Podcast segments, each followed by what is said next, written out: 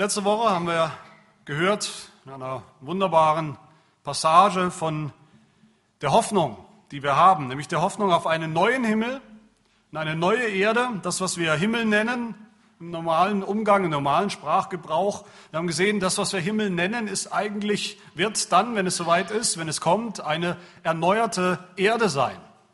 Nicht etwas ganz anderes, ganz woanders, sondern eine erneuerte, eine rundum radikal erneuerte und vervollkommnete Erde. Und es ist typisch, das haben wir schon immer wieder gesehen bei Johannes in der Offenbarung, dass die Offenbarung jetzt nochmal wiederholt, nochmal nachlegt, nochmal erklärt, nochmal genauer beschreibt, was wir im Prinzip schon gesehen haben, nämlich in zwei letzten Bildern in dieser Offenbarung. Zwei Bilder ähm, finden wir hier noch, nämlich einmal das Bild vom neuen Jerusalem, vom neuen Tempel, das werden wir uns heute anschauen, und dann das zweite Bild, Gott will, nächste Woche, das Bild des neuen Gartens in Eden. Heute also das Bild des Tempels, des neuen Jerusalems, des neuen Tempels. Schauen wir uns heute an, obwohl Johannes ja sagt in Vers 22 in diesem Text, einen Tempel sah ich nicht, sah ich nicht in ihr, in Jerusalem, werden wir sehen, dass es hier die ganze Zeit um einen Tempel geht. Jerusalem steht natürlich für den Tempel, für die Tempelstadt. Wir sind es gewohnt, denke ich, als Bibelleser, als Christen, da wissen wir, der Tempel, ja, der Tempel war wichtig, ein zentrales Heiligtum. Im Alten Testament zumindest, der Tempel ist wichtig, aber wir wissen manchmal gar nicht so richtig, warum. Warum hat Gott eigentlich einen Tempel aufrichten lassen? Hat er das geschenkt? Was war denn eigentlich so wichtig am Tempel? Was ist denn so wichtig am Tempel, dass der Tempel hier immerhin gebraucht wird als ein wichtiges Bild für das, was bleibt? für die neue Schöpfung, für den Himmel. Es wird ein Tempel sein. Warum ausgerechnet ein Tempel? Ich möchte euch drei Dinge zeigen, die einen Tempel ausmachen im biblischen Sinne. Einen Tempel, was macht einen Tempel zum Tempel? Drei Dinge, drei Elemente. Ein Tempel ist erstens ein Ort oder der Ort, können wir sagen, wo Gott gegenwärtig ist, wo Gott wohnt, die Adresse Gottes. Ein Tempel ist zweitens ein Ort der Heiligkeit und der Heiligung, wo Priester dienen in heiligem Schmuck und in Anbetung. Und drittens ist ein Tempel, jeder Tempel der Bibel ist darauf ausgedehnt, äh, ausgelegt, dass er ausgedehnt wird. Ausgedehnt wird über die ganze Erde, über die ganze Schöpfung. Zum Ersten der Tempel als Ort, wo Gott wohnt. Die neue Schöpfung, sehen wir hier die neue Schöpfung, die noch aussteht, die im Prinzip schon gekommen ist, die wir aber noch nicht sehen mit unseren eigenen Augen, die wir nur sehen im Glauben, im Glauben fassen können. Diese neue Schöpfung wird ein Tempel sein. Warum? Weil die alte Schöpfung, die alte Erde auch ein Tempel war. Und wir haben gesehen, es gibt eben eine Kontinuität, eine Verbindung dessen, was wir kennen als Schöpfung, als alte Schöpfung und dem, was kommt als neue Schöpfung. Wer sich erinnert an das Buch Genesis, wer die ersten Verse vor Augen hat, wer sich erinnert vielleicht auch an die Predigt, Predigten über Genesis, der weiß, der erinnert sich vielleicht, dass der Anfang der Schöpfung, die Schöpfung Gottes, der Garten Eden, kein wilder, naturbelassener Urwald war, auch kein Naturschutzgebiet, sondern der Garten in Eden war ein, ein sehr wichtiges und strategisches architektonisches Gebilde, eine Struktur, die einen bestimmten Zweck hatte. Eden war die Begegnungsstätte zwischen dem Schöpfer und seinem Geschöpf, das er gemacht hat, dem Menschen, zwischen Gott und Mensch. Eden war genau richtig, Eden war genau perfekt für Gott, so gemacht, dass Gott da wohnen konnte und Eden war genau richtig für den Menschen, dass er da wohnen konnte. Eden war genau richtig als Begegnungsort zwischen Gott und Mensch. Dort konnte und dort hat Gott ungetrübte Gemeinschaft gepflegt mit seinem Volk, mit den ersten Menschen. Eden war sogar der Ort, wo Gott unmittelbar das heißt, ohne Mittel, ohne Zwischenstücke, unmittelbare Gemeinschaft gepflegt hat mit dem Menschen, wo er im Garten mitten unter ihnen wandelt, wie es heißt Genesis 3, als der Tag kühl war. Der Mensch musste sich nicht verstecken vor seinem Gott, musste keine Angst haben vor Gott und Gott musste sich nicht verstecken oder zurückziehen von dem Menschen. Ungetrübte Gemeinschaft und, und unmittelbare Gemeinschaft in Eden. Dieses Wohnen Gottes, das Gott gewohnt hat unter den Menschen, unter seinem Volk, das war immer schon auch der Kern des Bundes, des Bundesgedanken. Im Bund geht es genau darum, im Bund geht es darum, dass Gott wohnt bei seinem Volk, unter seinem Volk. Gott hat im Bund, wir erinnern uns, im Bund hat, hat er seinem Volk ein Land versprochen, aber nicht einfach ein schönes Stück Land irgendwo mit einer schönen Aussicht, ein schönes Grundstück irgendwo, sondern ein bestimmtes Land, nämlich einen Ort, an dem Gott wohnt. Das war ja der Gedanke bei diesem verheißenen Land. Eine Begegnungsstätte. Im Bund geht es um den Wohnort Gottes, um Gemeinschaft mit Gott. Und darum geht es auch im Garten Eden wenn wir uns erinnern.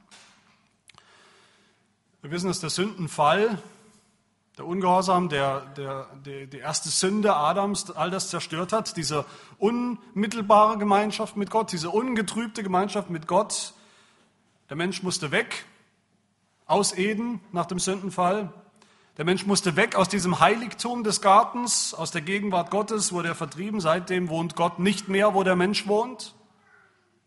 Seitdem ist der Mensch heimatlos unterwegs auf der Erde, fernab vom ursprünglichen Heiligtum. Aber Gott hat einen neuen Bund geschlossen, so lesen wir im Alten Testament, einen neuen Bund mit den Menschen und auch dieser neue Bund, dann durch Abraham, später durch Mose, hatte auch immer wieder dasselbe zum Inhalt, nämlich dass Gott sich einen Wohnort, eine Wohnung schaffen wollte und das auch getan hat unter seinem Volk. Zuerst sehen wir dann die Stiftshütte, dieses, dieses Reiseheiligtum, dieses portable Heiligtum. Worum ging es da? Was war der, der Hauptzweck von dieser Stiftshütte, die mit dem Volk Israel unterwegs war, die sie überall mit sich hinnahmen auf ihrer Pilgerschaft? Exodus 25, Vers 8 spricht der Herr, Sie sollen mir ein Heiligtum machen, die Stiftshütte, damit ich in ihrer Mitte wohne. Exodus 29, 45. Und ich will in der Mitte der Kinder Israels wohnen und ich will ihr Gott sein.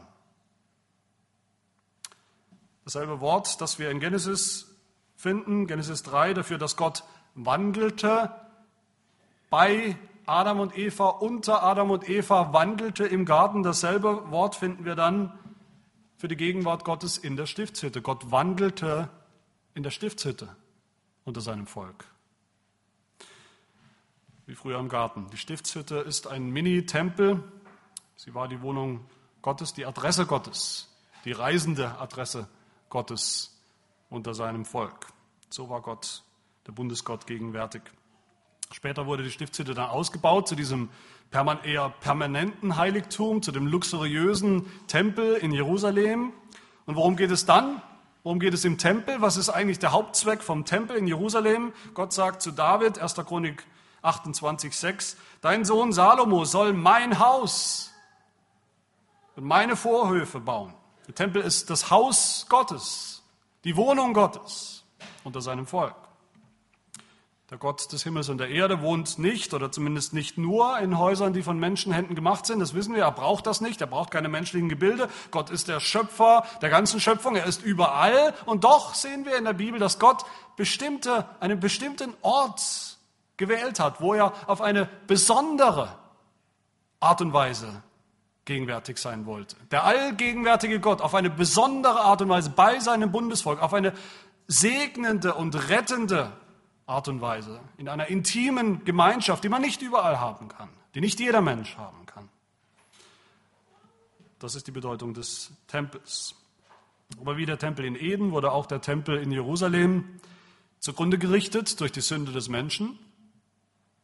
Das Volk Gottes hatte nicht aufrechterhalten, das Volk Gottes musste ab, musste weg, wurde vertrieben aus dem Heiligtum und musste ins Exil, in die Gefangenschaft. Aber trotzdem finden wir dann bei den Propheten immer wieder die Hoffnung auf einen neuen Tempel, auf einen erneuerten Tempel, der kommen wird, einen wiederhergestellten Tempel, Tempel irgendwann in der Zukunft. Und was ist der nächste Tempel, von dem wir dann hören in der Heiligen Schrift? Im Neuen Testament, Jesus kommt und Jesus, was tut er? Als er zum ersten Mal vom Tempel spricht, er relativiert den Tempel. Er sagt von sich selbst zu den Juden, die ständig vom Tempel gesprochen haben, sagt er, was habt ihr immer mit dem Tempel? Was habt ihr immer so mit dem Tempel? Was ist so wichtig am Tempel? Ich sage euch, hier ist einer, der größer ist als der Tempel.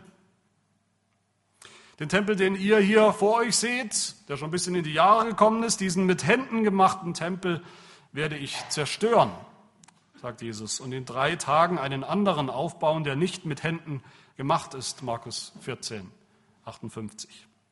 Jesus hat den Tempel in Jerusalem relativiert. Und warum? Weil er selbst der Tempel ist, weil er selbst der wahre Tempel ist, weil er selber für das steht, was wir gesehen haben, worum es eigentlich geht, wenn wir an den Tempel denken. Worum geht es? Es geht um die Gegenwart Gottes, wie Gott bei seinem Volk ist, wie Gott unter seinem Volk wohnt, in seinem Sohn Jesus Christus, in dem Tempel seines Sohnes der selbst die ganze Fülle der Gottheit leibhaftig ist. Das war Jesus, das ist Jesus. In Jesus hat Gott gewohnt unter seinem Volk. Wie Johannes schreibt in seinem Evangelium, Johannes Evangelium ganz am Anfang, Kapitel 1, und das Wort, der Sohn Gottes, das Wort wurde Fleisch und wohnte unter uns. Wörtlich heißt es, zeltete unter uns, wurde zur wahren Stiftshütte unter uns. Und wir sahen seine Herrlichkeit, eine Herrlichkeit als des Eingeborenen vom Vater voller Gnade und Wahrheit.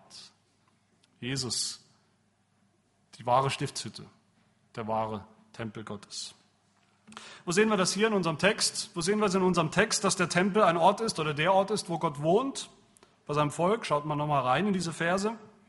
Das haben wir schon letzte Woche gehört übrigens, in, in Kapitel 21, Vers 3, wie, wie, Johannes die heilige Stadt sieht, wie Johannes da schon das neue Jerusalem sieht, das von, von Gott aus dem Himmel herabsteigt und die laute Stimme, die er hört, die sagt, siehe, das Zelt, die Stiftshütte Gottes bei den Menschen und er wird bei ihnen wohnen und sie werden seine Völker sein. Und Gott selbst wird bei ihnen sein, ihr Gott. Eigentlich viermal wird das gleiche gesagt. Gott wird wohnen, Gott wird wohnen, Gott wird wohnen, Gott wird wohnen bei euch.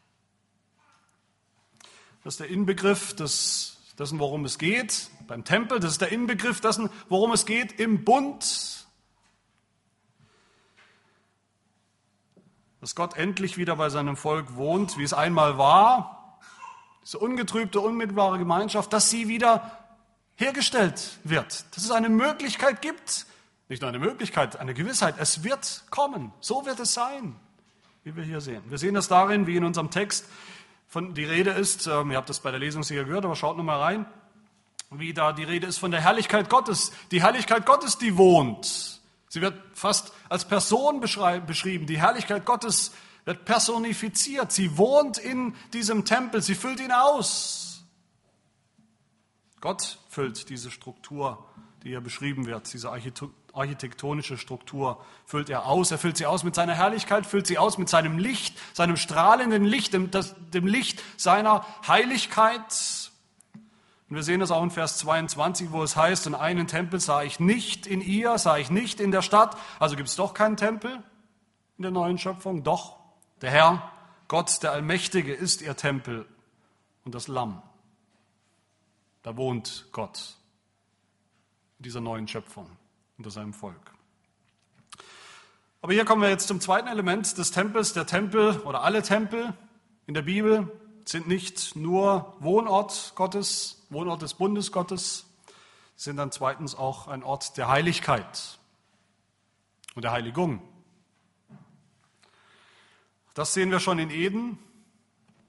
Adam empfängt in Eden von Gott seine eigentliche Berufung. Gott hat den Menschen gemacht und vielleicht wusste der, wusste der Mensch noch nicht so genau, was er eigentlich machen soll, was eigentlich seine Aufgabe ist. Und Gott hat es ihm gesagt, die eigentliche ursprüngliche Berufung des Menschen, aller Menschen.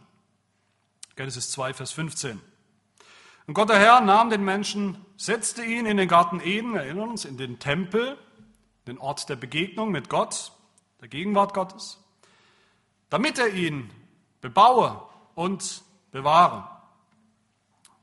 Vielleicht erinnert sich der eine oder andere, dass ich schon mehrfach gesagt habe, dass diese Aktivität bebauen und bewahren, dass die Berufung Adams war.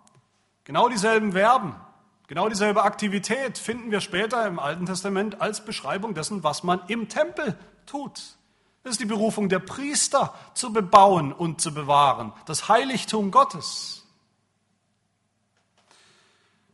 Das heißt, die Berufung Adams, die Berufung aller Menschen von Anfang an war nicht irgendeine, wie es oft missverstanden und missgepredigt wird, eine Berufung zu irgendeinem äh, ökologischen oder vielleicht Garten- und Landschaftsdienst oder was auch immer, draußen im Grünen zu sein.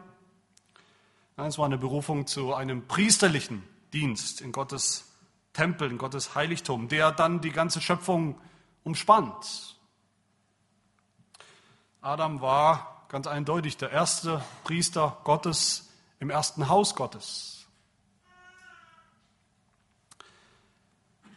Aber auch hier haben wir es mit dem Problem der Sünde zu tun, oder nicht? Wenn der Tempel ein, ein, ein Ort der Heiligkeit ist, der Heiligkeit Gottes, des heiligen Dienstes, von heiligen Priestern, durch den Sündenfall haben wir ein Problem. Durch den Sündenfall ist, wie gesagt, diese ungetrübte Gemeinschaft mit Gott, die unmittelbare Gemeinschaft mit Gott verloren gegangen. Sie ist unmöglich geworden. Wie kann Gott dann einfach versprechen, wie kann Gott im neuen Bund einfach versprechen, dass er doch immer bei seinem Volk sein wird, dass er immer unter seinem Volk wohnen wird? Wie kann er unter einem Volk von Sündern wohnen? Wie kann der heilige Gott unter einem ungehorsamen, halsstarrigen Volk wohnen? Wie kann Gott trotzdem wohnen in der Stiftshütte und dann später im Tempel, wenn, wenn doch alle Menschen, Volk Gottes und Heiden, Sünder sind? Er kann das nur noch, seit dem Sündenfall, nur noch mittelbar, durch Mittel, durch das Mittel des Opfers. Sobald im Alten Testament die Rede ist von der Stiftshütte, ist die Rede vom Opfer. Es gibt nicht einfach eine schöne Stiftshütte, wo Gott jetzt unter seinem Volk gegenwärtig ist, ohne Mittel, unmittelbar, ungetrübt wie in Eden. Das gibt es nicht mehr. Es braucht jetzt Mittel. Es braucht das Mittel des Opfers. Und wo wir das Opfer brauchen, da brauchen wir einen Mittler. Einen, der Opfer bringt. Einen Priester. Einen hohen Priester. Der Hohepriester durfte im Alten Testament unter ganz streng überwachten, ganz bestimmten Bedingungen strengen Bedingungen in das Heiligtum, in den Tempel eintreten, in die Gegenwart Gottes. Aber das war eine sehr prekäre, sehr gefährliche Angelegenheit im Alten Testament. Das war nichts, was man leicht auf die leichte Schulter nehmen konnte. Wir kennen die Geschichten. Viele Priester sind gestorben, weil sie es auf die leichte Schulter genommen haben. Für das Volk war das überhaupt nicht mehr möglich. Das, für das Volk war es nicht mehr denkbar, in das, in, das, in das Heiligtum, in das Allerheiligste einzutreten. Aus und vorbei für Sünder. Sie mussten draußen bleiben. Sie mussten, sie sollten Gott dienen, sie sollten Gott anbeten, aber sie haben gleichzeitig Angst gehabt, Angst vor seiner Heiligkeit, vor seiner Erscheinung, vor seiner Herrlichkeit, weil sie Sünder waren. Und als Sünder hat man mit Recht Angst vor einem heiligen Gott. Sie haben seine Heiligkeit gesehen aus der Ferne, das Volk hat ihn gesehen aus der Ferne und hat gezittert, hatte Angst und wollte einen Mittler. Und das mit Recht. Sie sehen, wie in der Vision des Jesaja, Jesaja 6, der die Engel sieht, die vor Gott sind und die vor Gott rufen, heilig, heilig, heilig ist der Herr der Heerscharen, die ganze Erde ist erfüllt von seiner Herrlichkeit, auch hier übrigens die ganze Erde ist der Tempel, die ganze Erde ist erfüllt mit, von seiner Herrlichkeit. Da erbebten die Pfosten der Schwellen von der Stimme des Rufenden und das Haus wurde mit Rauch gefüllt, wie hier, mit dem Rauch der Herrlichkeit Gottes, die da wohnt in diesem Tempelheiligtum, die so, so dicht ist, so personifiziert, dass da kein Sünder rein kann in dieses Heiligtum. Er müsste sofort sterben, er müsste sofort vernichtet werden. Da spricht Jesaja, wehe mir, ich vergehe, denn ich bin ein Mann mit unreinen Lippen und wohne unter einem Volk, das unreine Lippen hat. Denn meine Augen haben den König, den Herrn der Heerscharen gesehen. Und er wusste, das ist ein Problem, das geht so nicht. Dass wir unheilige Menschen überhaupt den heiligen Gott sehen können, überhaupt Gemeinschaft mit ihm haben können. Und dieses Problem kann nur überwunden werden durch das Opfer im Tempel. Seit dem Sündenfall gibt es interessanterweise, wenn wir dann auf den Tempel schauen, zwei wichtige Dinge im Tempel, zwei Mittelpunkte des Tempels. Nicht nur der eine Mittelpunkt wie in Eden, wo Gott ist, wo Gottes Gegenwart ist, sondern es gibt zwei Mittelpunkte. Der Tempel steht für die Gegenwart Gottes immer noch nach dem Sündenfall, ja, aber im Tempel ist jetzt auch ganz prominent der Opferaltar.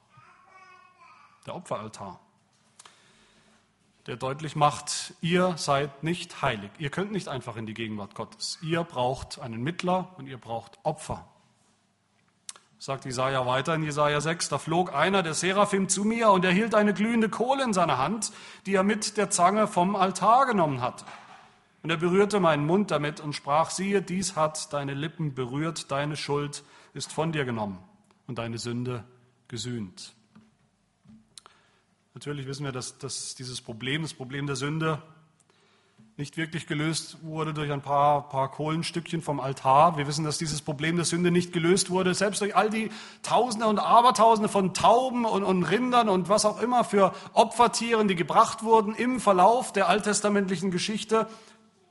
Dieses Problem der Sünde wurde erst gelöst durch das eine Opfer, auf das alle anderen Opfer hingewiesen haben, nämlich das Opfer des unschuldigen Lammes, des unschuldigen Sohnes Gottes, unseres Herrn Jesus Christus, sein Opfer am Kreuz. Jesus hat durch seinen Tod am Kreuz dieses Problem gelöst, dieses Problem unserer Unheiligkeit, die uns den Zugang ins Allerheiligste versperrt hat. Ich weiß nicht, ob ihr schon mal darüber nachgedacht habt, aber das ist der Grund nach dem Neuen Testament, warum im Tod Jesu der Vorhang, der die Welt sozusagen, den Vorhof vom Allerheiligsten abgeschirmt und abgetrennt hat, vor den Sündern abgeschirmt hat, zerrissen ist. Gott hat deutlich gemacht, dass jetzt in dem vollkommenen Opfer Jesu der Weg in das Allerheiligste wieder, wieder offen ist.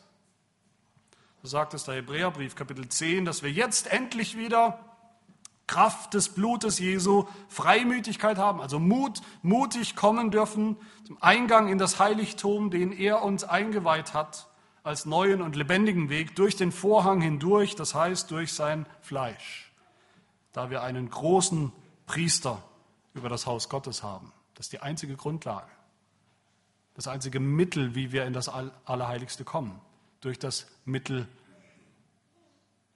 des Fleisches, des Leibes Christi, der geopfert wurde. Geopfert wurde von wem? Von unserem hohen Priester, Jesus Christus selbst. Diesen allerbesten, diesen endgültigen Priester brauchen wir, der einen besseren Dienst im Tempel vollbracht hat als Adam, als Aaron, als alle Priester zusammengenommen. Wir brauchen ihn. Wo sehen wir das in unserem Text hier? Wenn wir reinschauen, wo sehen wir das, dass der Tempel ein Ort der Heiligkeit ist? Wir sehen es daran, wie es mehrfach heißt, dass die Herrlichkeit Gottes, die Herrlichkeit, die Heiligkeit Gottes im Tempel wohnt, so wie die Wolke der Herrlichkeit Gottes sich, wie wir gehört haben, in der Stiftshütte ausgebreitet hat und da wohnte, sodass kein Sünder ihr auch nur nah treten kann, wer sich näherte diesem, dieser konzentrierten Form von Heiligkeit, der hat es mit dem Leben bezahlt. Es sei denn, er war ein Priester, der diesen Auftrag hatte. Wir sehen die Heiligkeit Gottes im Tempel an den Bildern der, der, der strahlenden Reinheit, der strahlenden Schönheit, des reinen Goldes, wie es heißt, des äh, reines Gold, des geläutertes, gereinigtes, geheiligtes Gold, ein Bild für Heiligkeit. Das Licht, die keine Finsternis duldet, nicht die Finsternis der Sünde, nicht einen Anflug von Schatten, von Sünde duldet. Wir sehen es an den Edelsteinen. Die Edelsteine, die aufgezählt werden, übrigens sind nicht zufälligerweise dieselben Edelsteine, wie sie der hohe Priester Aaron trug in seinem Gewand, auf seiner Brust, auf seinem Brustpanzer. Wir sehen die Heiligkeit Gottes im Tempel in der Mauer mit den Toren. An jedem Tor steht ein Engel. Warum? Wofür steht da ein Engel? Das sind die Cherubim. Das sind die Cherubim, die seit dem Sündenfall im Garten Eden das Heiligtum Gottes bewachen, bewachen mit der Flamme des blitzenden Schwertes, dass bloß kein Sünder, bloß keine Sünde eintreten und einfallen kann in diesen Bereich der Heiligkeit Gottes.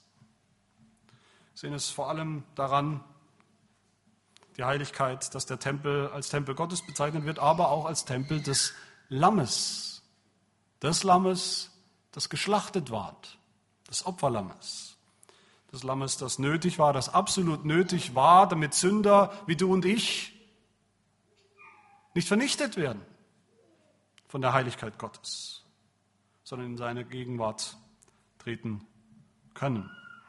Und am Ende sehen wir es vielleicht am deutlichsten, die Heiligkeit des Tempels in Vers 27, wo es heißt, es wird niemals jemand in diese Stadt, in den Tempel hineingehen, der verunreinigt noch jemand, der Gräuel und Lüge verübt, sondern nur die, welche geschrieben stehen im Buch des Lammes. Das sind übrigens die, von denen wir gehört haben, Offenbarung 7, welche aus der großen Drangsal kommen. Sie haben ihre Kleider gewaschen. Sie haben ihre Kleider weiß gemacht in dem Blut des Lammes. Sie sind jetzt geheiligt. Und darum heißt es weiter, darum sind sie vor dem Thron Gottes in seinem Heiligtum. Darum dienen sie ihm Tag und Nacht in seinem Tempel als Priester und der auf dem Thron sitzt, wird sein Zelt aufschlagen über ihnen, wird seine Stiftshütte aufschlagen über ihnen. Dann wird es keine Sünde mehr geben. Wenn dieser Moment kommt, dann wird es keine Sünder mehr geben. Die Sünder auf der Erde, wir erinnern uns, sind schon gerichtet. Das Gericht ist vorbei in dieser Passage. Das Gericht ist ein für alle Mal vorbei. Und die, die in die neue Schöpfung eingehen, die werden keine Sünder mehr sein. Die werden nicht mehr unrein sein nicht mehr unheilig sein, auch nicht den Anflug von Sünde. Aber es fehlt noch ein Element, das jeden wahren Tempel ausmacht in der Bibel, das Element der Ausbreitung, der Ausdehnung. Das ist mein letzter Punkt. Wir stellen uns den Tempel oft statisch vor, unbeweglich. Er ist eben so, wie er ist, bewegt sich nicht an einen anderen Ort und er wird auch nicht größer. Aber die biblischen Tempel haben interessanterweise, wenn man genau hinschaut, immer eine ganz interessante Dynamik und Bewegung. Sie sind beweglich. Sie können von A nach B bewegt werden. Sie sind beweglich und sie sind auch, sie wachsen auch. Sie sollen wachsen. Sie sollen sich ausbreiten. Sie sollen ausgebreitet werden. Das war schon die Berufung, wie wir gesehen haben, von Adam am Anfang den Garten Eden zu bebauen und zu bewahren. Zu bewahren natürlich vor den Feinden Gottes, zu bewahren vor der Schlange, zu bewahren vor der Welt, zu bewahren, dass dieses Heiligtum zu bewahren vor der Sünde, vor den Einflüssen der Sünde. Aber zu bebauen heißt auszubauen, auszubreiten. Gott wollte, dass Adam und Eva fruchtbar sind, dass sie sich vermehren, dass sie Kinder haben, natürlich leibliche Kinder haben, das ist klar aber dann vor allem auch geistliche Kinder, also Kinder, die auch dann mit Gott im Bund stehen, die auch Gott gehorsam sind. Sie sollten die Erde erfüllen, sich die Erde untertan machen. Was bedeutet das? Sie sollten die ganze Schöpfung erfüllen mit Kindern Gottes, die ganze Schöpfung erfüllen mit wahren Ebenbildern Gottes, mit wahren Priestern Gottes Heiligtum erfüllen. Auch nach dem Sündenfall sehen wir diese biblische Hoffnung, vor allem bei den Propheten wieder, dass durch die, diese kleine winzige Stiftshütte, dass durch den Tempel, der ja sehr äh, definiert an einem Ort nur war, dass durch sie aber der ganze, die ganze Erde erfahren sollte von den großen Taten Gottes. Die Hoffnung, dass alle Völker der Erde, nicht nur das, dieses eine Volk der Juden, der Israeliten nach Zion kommen werden, nach Zion wallen werden, hin zum Tempel Gottes wo sie, ihn, wo sie Gott finden und Gott anbeten werden. Das heißt, von Anfang an, wenn es um das, um das Heiligtum Gottes, um den Tempel Gottes geht, haben wir in der Bibel ein ganz deutlich missionarisches Element. Der Tempel hat immer ein missionarisches Element, eine missionarische Kraft, nämlich dass die Gegenwart Gottes über die ganze Schöpfung über die ganze Erde ausgebreitet werden soll. Dass die Erkenntnis Gottes, dass die Heiligkeit Gottes ausgebreitet werden soll über die ganze Erde durch ein heiliges Volk, das seinen Namen trägt.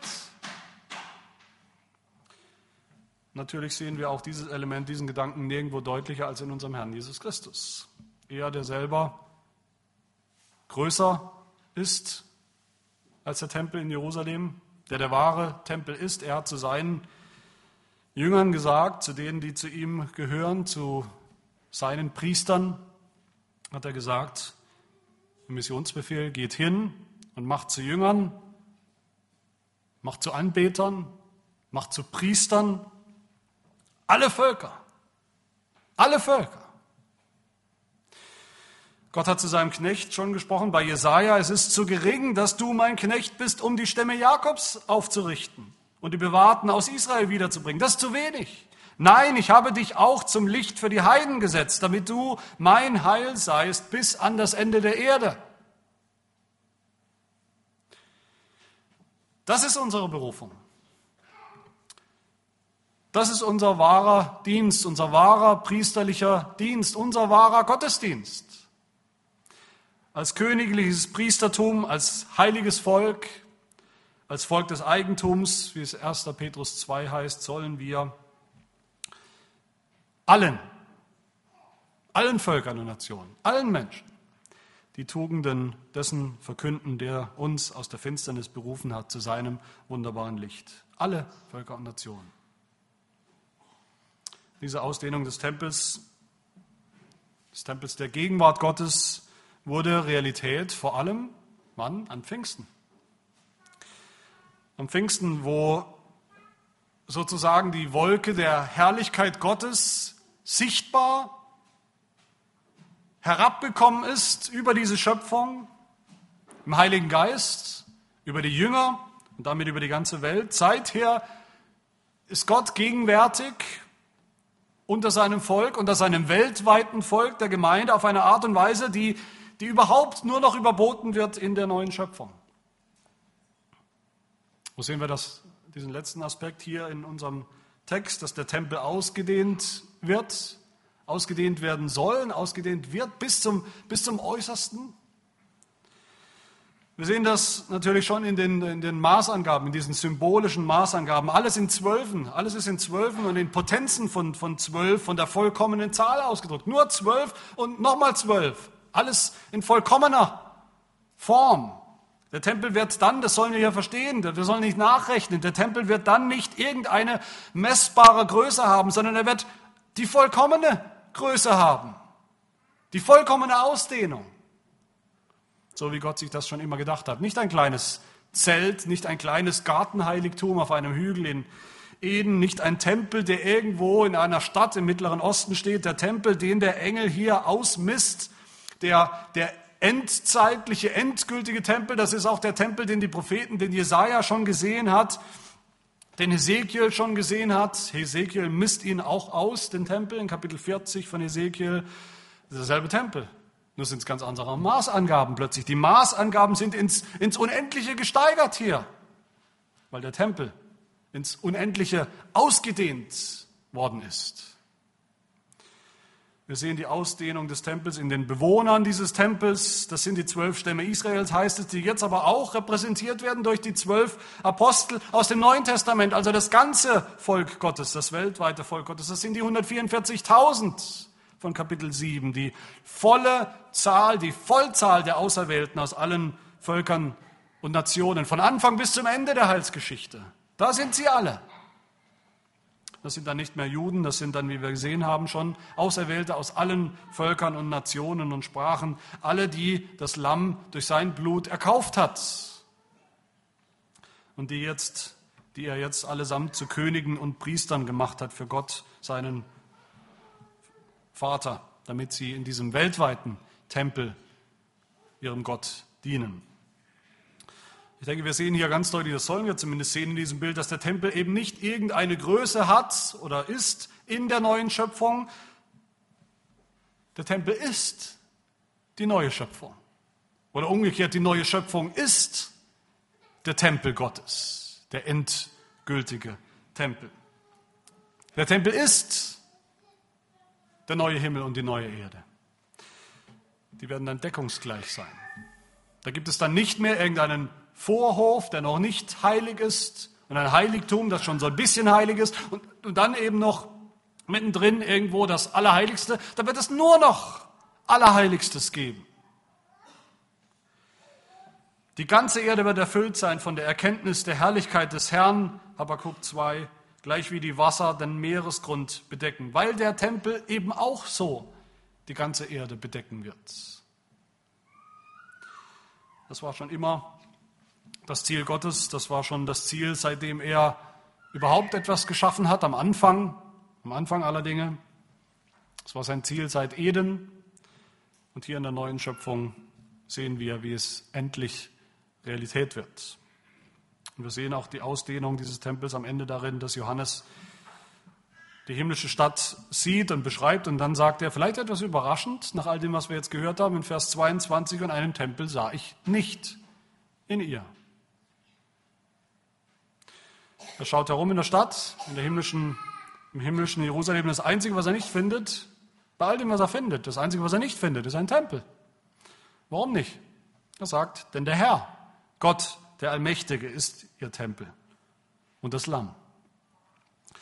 Aber ich denke, das dürf, darf uns jetzt eigentlich nicht mehr wirklich überraschen. Wir haben gesehen, wie es am Anfang war, wie es ursprünglich war im Garten in Eden. Da war ja auch kein greifbarer, sichtbarer Tempel irgendwo in der Ecke in Eden.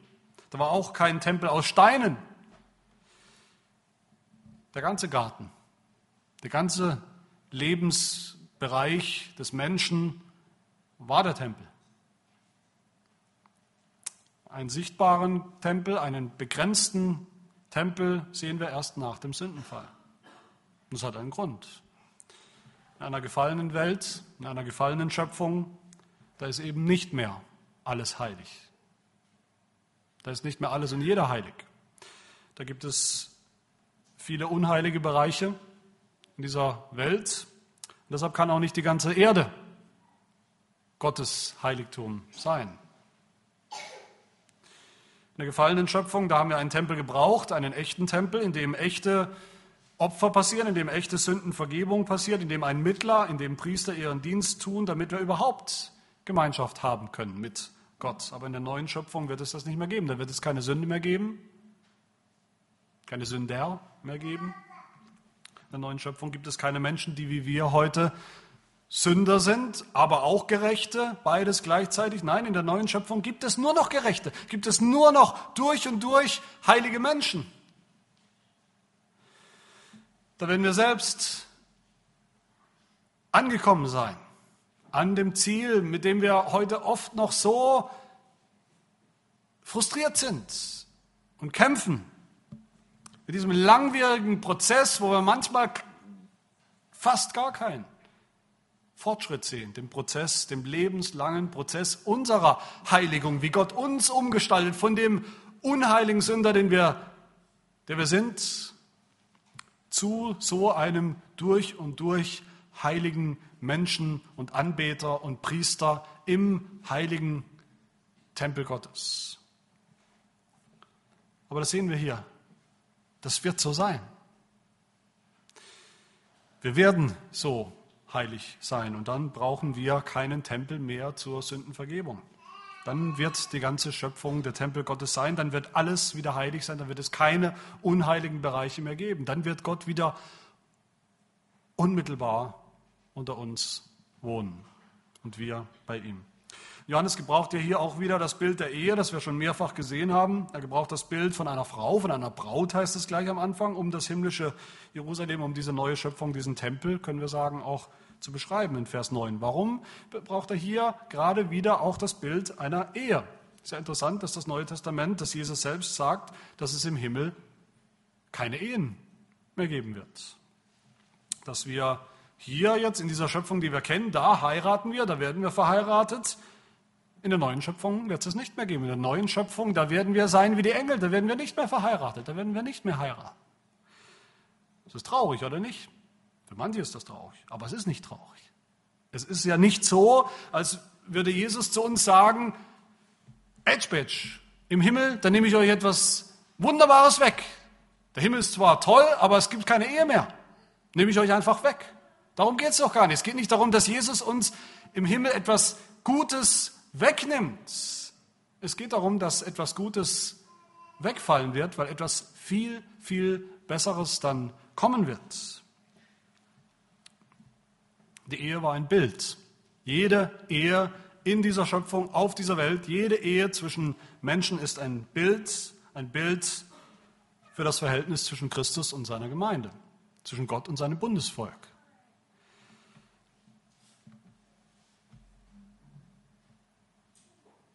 In der neuen Schöpfung brauchen wir das Bild nicht mehr, dieses Bild der Ehe, weil die Realität gekommen ist. Was ist die Realität? Die unmittelbare, ungetrübte Gemeinschaft, eheliche Gemeinschaft zwischen Gott und seinem Volk. Niemand wird im Himmel traurig sein, kein Mensch wird im Himmel traurig sein darüber, dass er nicht mehr verheiratet ist mit einem anderen Menschen. Weil wir verheiratet sein werden in einer vollkommenen Beziehung, Bundesgemeinschaft mit Gott selbst, mit Jesus Christus. Und genau so, meine Lieben, ist es mit dem Tempel. In der neuen Schöpfung wird es keinen Tempel mehr geben, weil der Tempel auch, der sichtbare, greifbare Tempel auch nur ein Bild war, ein irdisches Bild. Und jetzt ist die Realität da. Das sieht Johannes hier. Die Notwendigkeit eines Tempels setzt voraus, dass die alte Schöpfung noch da ist, dass die alte Schöpfung mit ihrer Unvollkommenheit noch da ist. Aber wenn die neue Schöpfung kommt, wenn wir in sie eingehen, dann wird es keine Unvollkommenheit mehr geben, die den Tempel nötig macht. Aber das heißt nicht, meine Lieben, dass die neue Schöpfung eine Stadt sein wird, ein, ein himmlisches Jerusalem ohne Kirche. Im Gegenteil, das neue Jerusalem ist dann, wird dann voll und ganz Kirche sein, wird dann Kirche sein in ihrer Vollkommenheit. Das Volk Gottes in seiner Vollkommenheit, das die ganze Schöpfung erfüllt. Liebe Gemeinde, so sehen wir hier in diesem Bild vom himmlischen Jerusalem als dem Tempel sehen wir am Ende, wie Jesus alles in allem ist. In diesem Bild. Er ist der Immanuel, durch den Gott wieder zu uns gekommen ist, entscheidend zu uns gekommen ist, zu einem sündhaften Volk sogar gekommen ist, um zu wohnen, um bei seinem Volk zu wohnen. Jesus ist der Ort, an dem die Heiligkeit, die Herrlichkeit Gottes sichtbar wird, aber auch unsere eigene Unheiligkeit wird sichtbar, natürlich spätestens am Kreuz. Das Kreuz war nötig wegen unserer Unheiligkeit. Aber Jesus ist auch der Priester in diesem Tempel, der sich selbst zum Opfer als Opfer gebracht hat, damit wir wieder Gemeinschaft mit Gott haben können. Noch ist das mittelbar, noch brauchen wir Mittel, das Mittel des Opfers, noch brauchen wir die Gnadenmittel, die Predigt und die Sakramente, um diese Gemeinschaft mit Gott erleben zu können. Aber Jesus ist dieser wahre Tempel, in dem wir schon jetzt echte Gemeinschaft mit dem heiligen Gott haben. Das ist nicht eine Hoffnung, die nur für die Zukunft ist. Das haben wir auch schon jetzt im Glauben. Das haben wir in jedem Gottesdienst. Der Gottesdienst übrigens, der Gottesdienst der Gemeinde ist auch so ein besonderer Ort, wo Gott seine Bundesgegenwart verheißen hat und schenkt. Und in Jesus ist der Tempel Gottes auch ausgedehnt worden, von den Juden zu allen Völkern und auf die ganze Welt, auch zu uns, besonders natürlich seit Pfingsten. Und in Jesus wird dieser Tempel eines Tages ausgebreitet werden über die ganze neue Schöpfung. Und in der Zwischenzeit, was tun wir in der Zwischenzeit? Wie sollen wir leben, wenn all das wahr ist? Es hat natürlich Konsequenzen. Es hat Konsequenzen für alle Menschen. Auch die, die alles nicht glauben, die nicht an Jesus glauben, die noch nicht an Jesus glauben. Hier sehen wir ganz deutlich, dass das, was wir heute sehen um uns herum, die Gemeinde, die irgendwo in der Welt ist, in einer Ecke, der oft klein ist, die Gemeinde Jesu oft klein und kraftlos aussieht, ein Tempel, der eben nur hier und da ist, der noch lange nicht die Welt erfüllt, dass das nur vorläufig ist, dass das nicht immer so sein wird. Es kommt eine Zeit, da wird Gott alles Unheilige restlos ausräumen, vernichten vor seinem Angesicht, alle Unreinheit, alle, die Gräuel und Lügen verüben, wie es hier heißt, alle, die nicht geschrieben stehen im Buch des Lebens des Lammes, wird er dann vernichten, vernichtet haben. Sie werden nicht mehr sein. Nicht, nicht Teil der neuen Schöpfung zumindest. Es wird nur der Tempel Gottes übrig bleiben in dieser neuen Schöpfung. Gott wird der Tempel sein, Gott wird alles in allem sein, Gott wird alles erfüllen. Diese Zeit wird kommen und jeder muss natürlich wissen, wohin er unterwegs ist. In die Finsternis, die Finsternis, wo Heulen und Zähneklappern herrscht, die Finsternis der Vernichtung der, der alten Schöpfung oder hinein in das Licht der neuen Schöpfung, in die Herrlichkeit Gottes. Und für uns, die wir schon glauben, die Gemeinde, wenn wir glauben, heißt das, dass wir schon heute so denken und so leben sollen. Wir sehen auch oft, vielleicht fast nur oder viel zu oft sehen wir, wenn wir auf die Gemeinde schauen, auf das Volk Gottes, sehen wir eine, eine kleine Gemeinde, eine schwache Gemeinde, eine, eine unfertige Gemeinde, eine noch in vielen Dingen unheilige Gemeinde. Wenn wir auf uns selber schauen, sehen wir vielleicht mehr Baustelle als, als irgendetwas Schönes oder Vollendetes, vor allem im geistlichen Sinn. Wir kämpfen mit unseren Sünden, wir kämpfen mit unserer Unheiligkeit, mit unserer Unvollkommenheit. Aber wenn wir glauben an Jesus Christus als den hohen Priester im Heiligtum Gottes, an sein Blut, dann werden wir verändert. Dann werden wir, und oft merken wir das nicht einmal, Tag für Tag umgestaltet, verändert, geheiligt durch sein Wort, geheiligt und verändert durch die Gnadenmittel.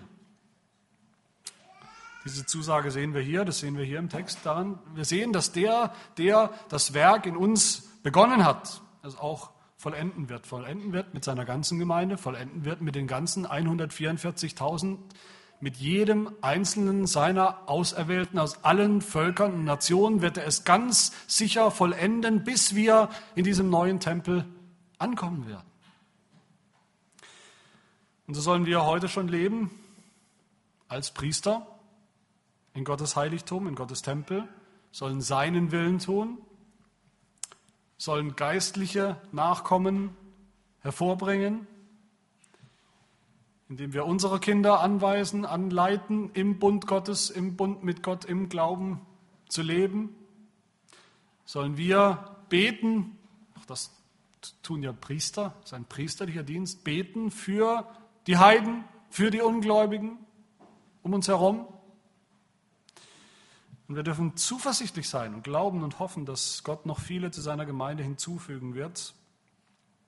Wir wissen, wie es in Vers 24 heißt, dass er die Heidenvölker, dass er noch viele Heiden retten wird, dass die Völker in seinen Tempel eingehen werden, bis alle Auserwählten vollzählig da sein, da sein werden. Ich schließe damit, wie Greg Beale in seinem wunderbaren Buch über den Tempel Gottes schließt. Das ist das Ende seines Buches. Da fasst er zusammen nochmal, da fasst er zusammen unsere Berufung. Und da heißt es, unsere Aufgabe als Gemeinde, als Bundesvolk Gottes besteht darin, als Gottes Tempel so von seiner herrlichen Gegenwart erfüllt zu sein, dass wir uns ausbreiten und die ganze Erde mit dieser Gegenwart ausfüllen, bis Gott letztendlich am Ende der Zeit selber dieses Ziel vollständig verwirklichen wird. Amen. Wir wollen beten.